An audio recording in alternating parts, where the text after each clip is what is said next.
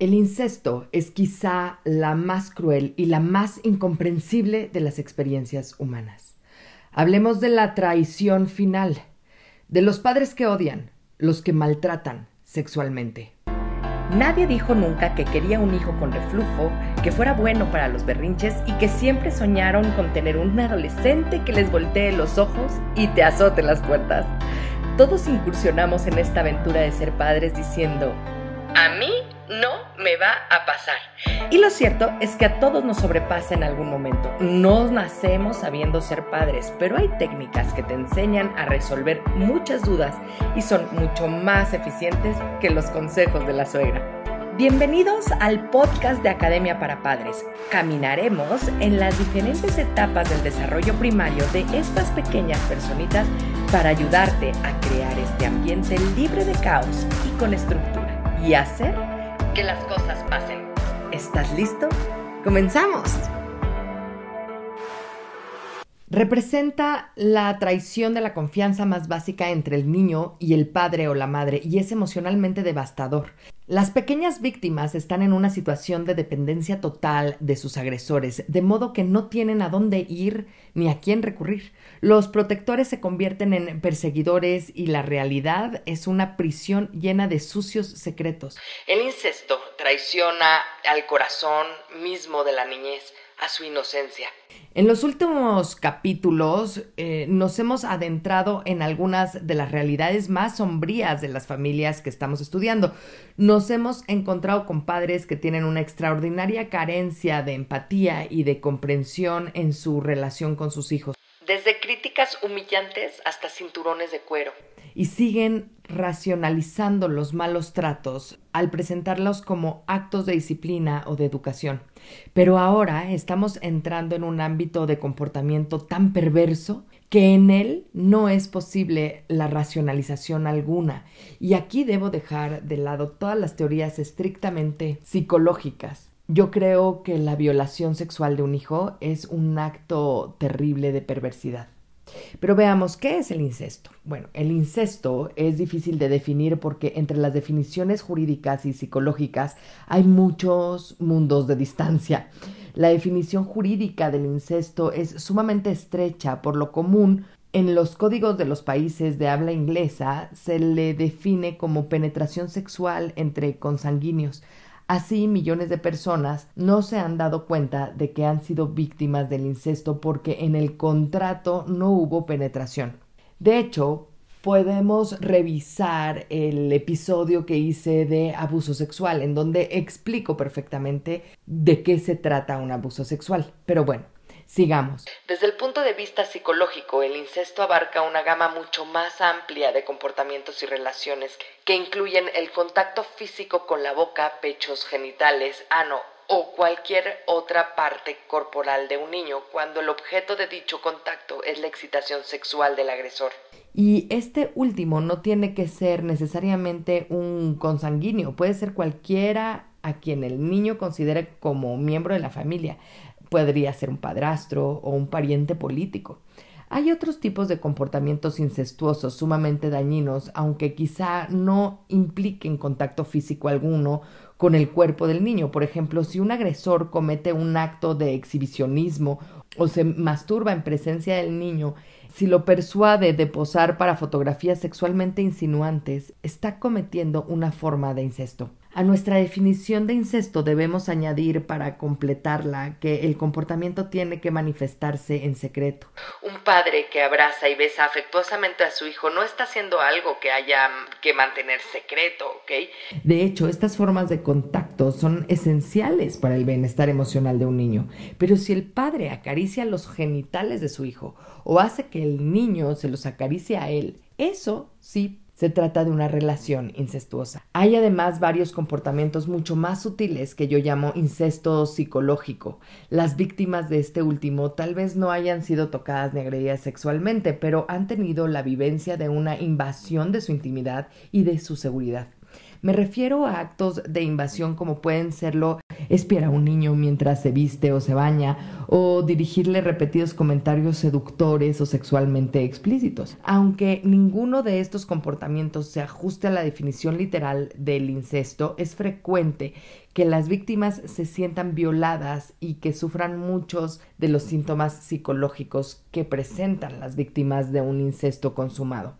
En el incesto hay algo especialmente feo y repulsivo y a muchas personas incluso les cuesta reconocer su existencia. En los últimos 10 años la negación ha empezado a ceder ante una abrumadora cantidad de pruebas y se ha llegado a analizar públicamente, aunque todavía no de manera franca y abierta, el tema del incesto. Pero persiste otro obstáculo, los mitos del incesto que durante mucho tiempo han sido artículos de fe imposibles de cuestionar en nuestra conciencia colectiva, pero en ellos no hay verdad ni jamás la hubo. El mito es el incesto que reduce a casos excepcionales. La realidad es que todos los estudios y datos responsables, entre ellos los provenientes del Departamento de Servicios Humanos de los Estados Unidos, demuestran que antes de los 18 años, por lo menos uno de cada 10 niños sufre abuso sexual de un miembro de la familia en quien tiene confianza. Solo a comienzos de la década de los 80 se comenzó a advertir en los Estados Unidos hasta qué punto el incesto alcanza caracteres de epidemia. Antes de esa época, la mayoría de las personas creían que se producía en no más de una de cada 100 familias.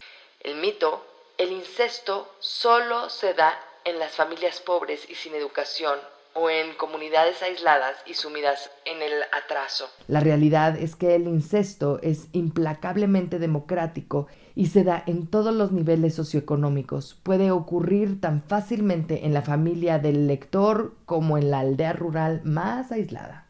Mito.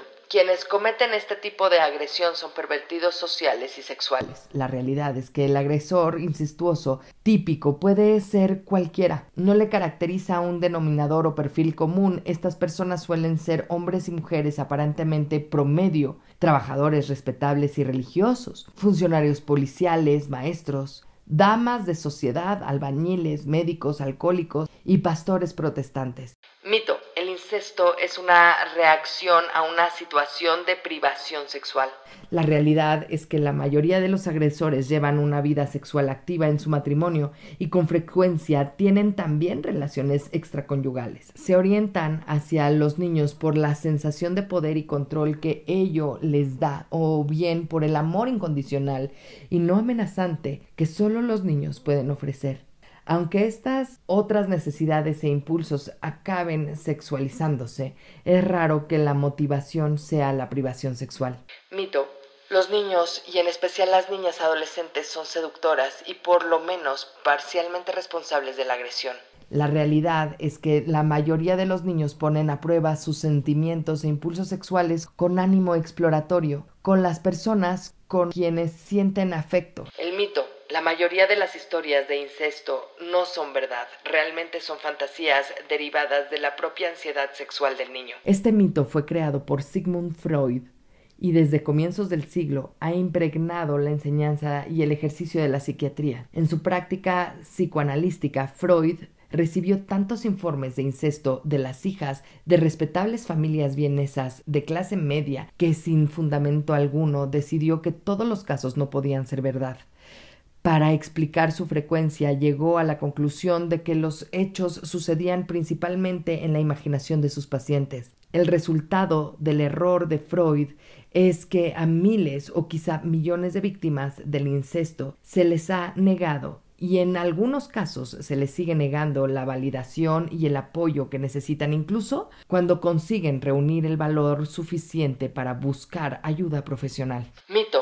Más frecuente que los niños sufran la agresión de extraños que de alguien a quien conocen. La realidad es que la mayoría de los crímenes sexuales cometidos contra niños son perpetrados por miembros de la familia en quienes la víctima confía. Abundan las teorías contradictorias sobre el clima familiar y el rol que les cabe a los demás miembros de la familia.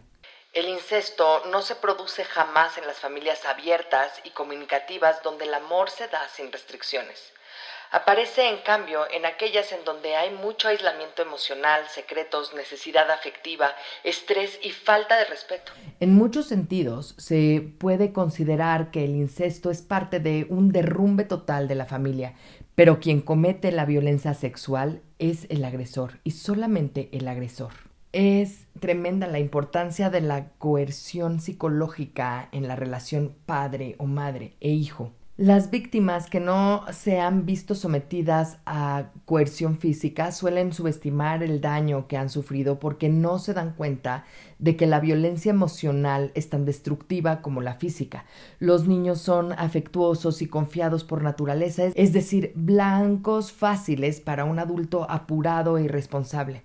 La vulnerabilidad emocional de un niño es, por lo general, el único recurso de que necesitan echar mano algunos agresores incestuosos. Otros refuerzan su ventaja psicológica con amenazas de daño corporal, humillación pública o abandono. Y es que hay padres tan crueles que le dicen a sus hijos que los van a dar en adopción si no hacen lo que ellos les dicen. Para una niña pequeña, la amenaza de no volver a ver a su familia ni a sus amigos puede ser lo suficientemente aterrador como para persuadirla a hacer cualquier cosa.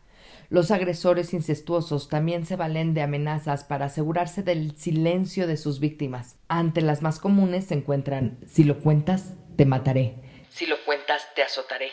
Si lo cuentas, mamá se pondrá enferma. Si lo cuentas, la gente pensará que estás loca. Aunque lo cuentes, nadie va a creerte. Si lo cuentas, mamá se pondrá furiosa con nosotros. Si lo cuentas, ya no te querré nunca más en la vida. Si lo cuentas, a mí me van a meter a la cárcel y no habrá nadie que pueda mantener a la familia.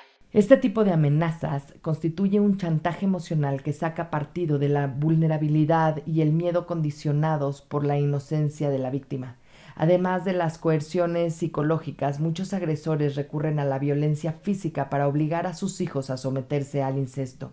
Aparte del abuso sexual, es raro que las víctimas del incesto sean niños favorecidos. Quizá unos pocos reciban dinero o regalos o trato especial como parte de la coerción, pero la mayoría son objetos no solo de malos tratos emocionales, sino con frecuencia también de los físicos. El 90% de las víctimas de incesto jamás le dicen a nadie lo que les ha sucedido, lo que les está sucediendo. Permanecen en silencio, no solo porque tienen miedo a que les hagan daño, sino en buena medida porque temen que la familia se desintegre. El incesto puede ser aterrador, pero peor es la idea de ser responsable de la destrucción de la familia. La lealtad familiar constituye una fuerza increíblemente poderosa en la vida de la mayoría de los niños, por más corrompida que pueda estar la familia. En los raros casos en que el incesto se descubre, es muy frecuente que la unidad de la familia se haga trizas, sea por el divorcio u otros procedimientos legales que apartan al menor del hogar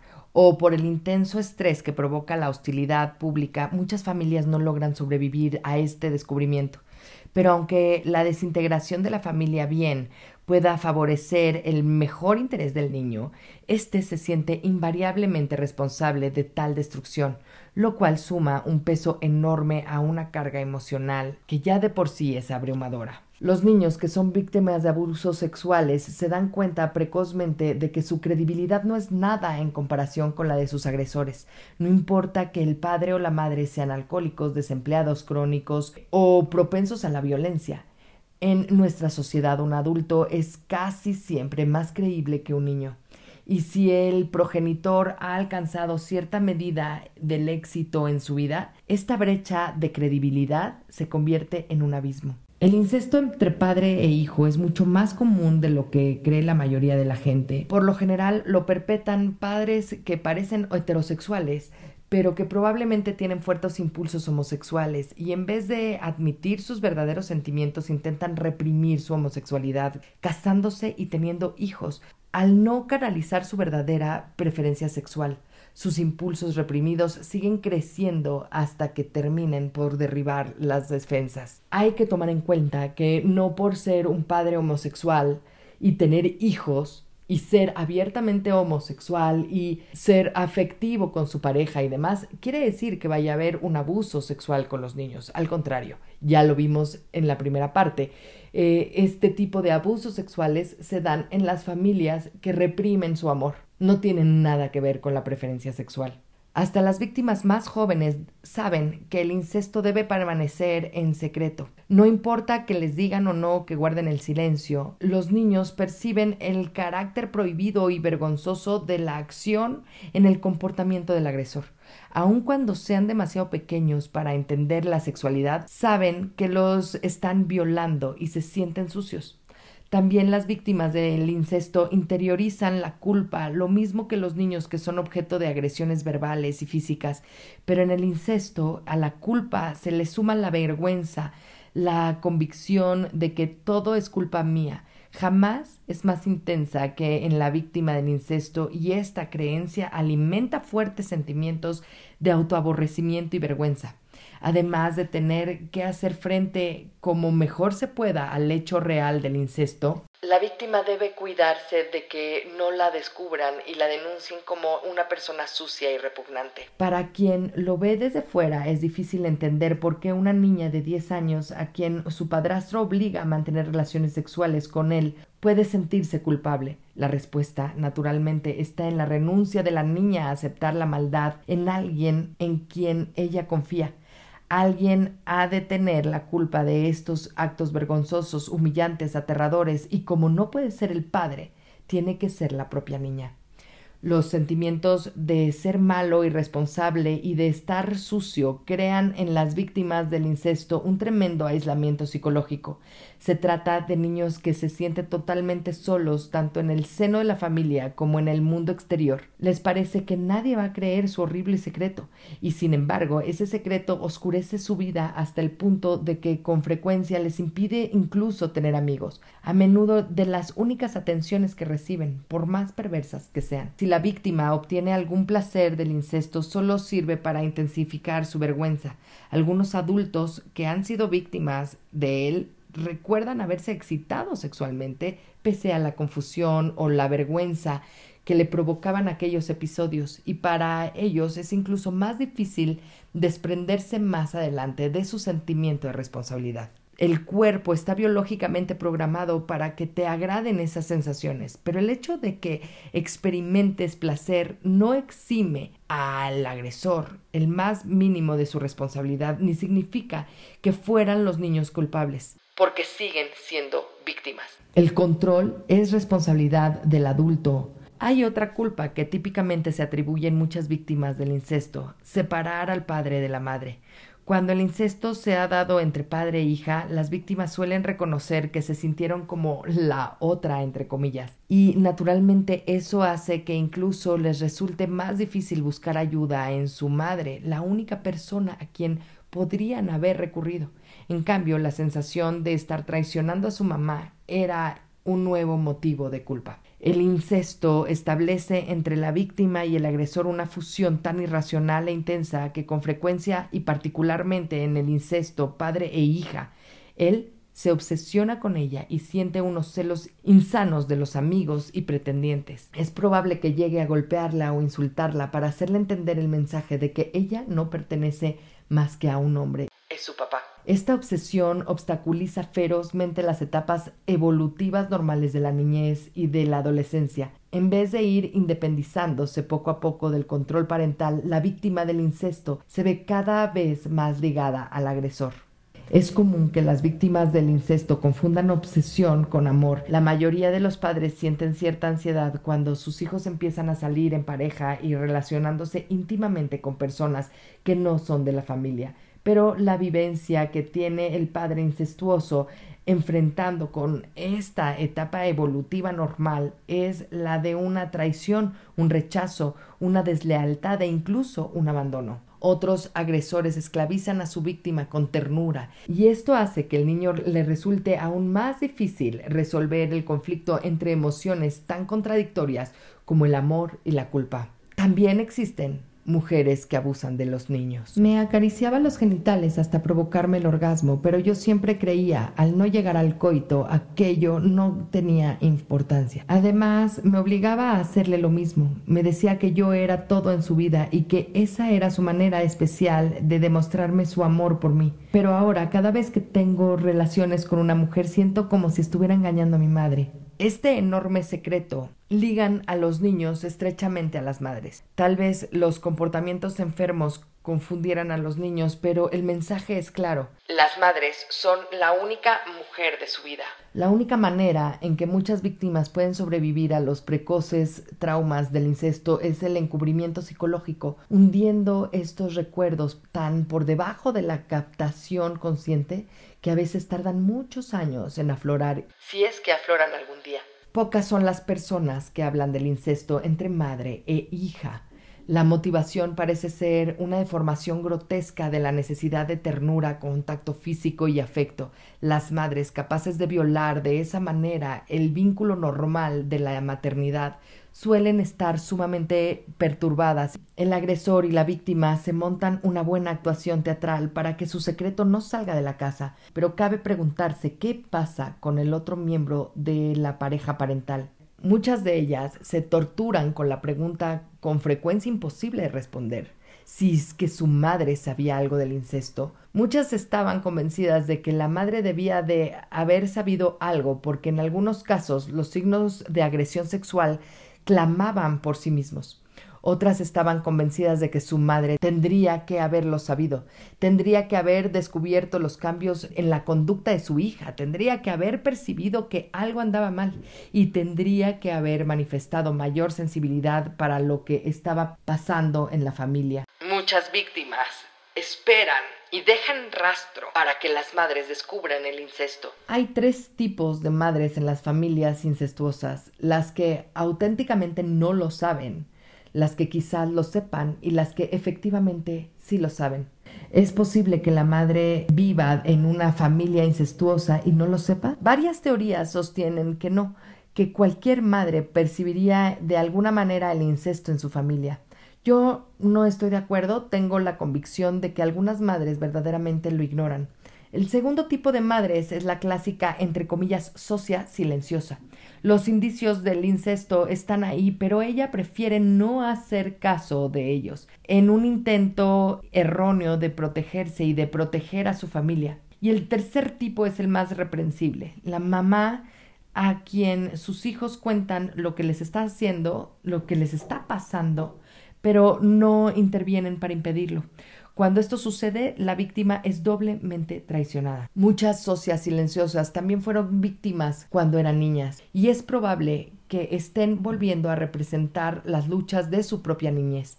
Por lo general, se sienten abrumadas ante cualquier conflicto que ponga en peligro el status quo, porque no quieren confrontar sus propios miedos y su dependencia. La mayoría de las socias silenciosas no transfieren tanto el papel como abdica de su poder personal. Generalmente no empujan a sus hijas a reemplazarlas, sino que se dejan dominar por el agresor y permiten que éste domine a sus hijas. Su miedo y su necesidad de dependencia son más poderosas que sus instintos maternales, que las hijas quedan desprotegidas. Cualquier adulto que haya sido agredido sexualmente de niño arrastra desde entonces profundos sentimientos de una inadaptación irremediable y se considera indigno y perverso. Por más diferentes que puedan parecer sus vidas a una mirada superficial, Todas las víctimas adultas del incesto comparten un legado de sentimientos trágicos, se sienten sucias, dañadas y diferentes. Muchas víctimas cuentan que no son capaces de mantener un contacto sexual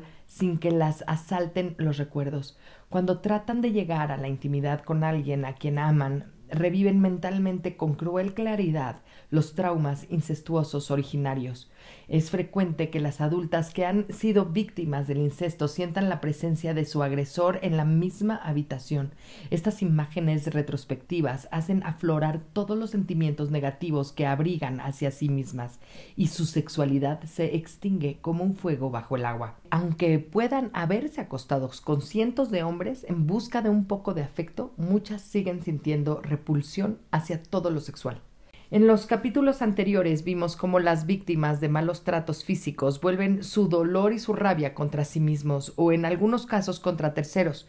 Las víctimas de incesto tienden a seguir las mismas pautas, liberando su rabia reprimida y su frustración no resuelta en muchas diversas maneras. La depresión es una respuesta muy común a los conflictos incestuosos y puede ir desde un sentimiento general de tristeza hasta una inmovilización casi total. Muchas víctimas del incesto se pierden en las brumas del abuso del alcohol y de otras drogas.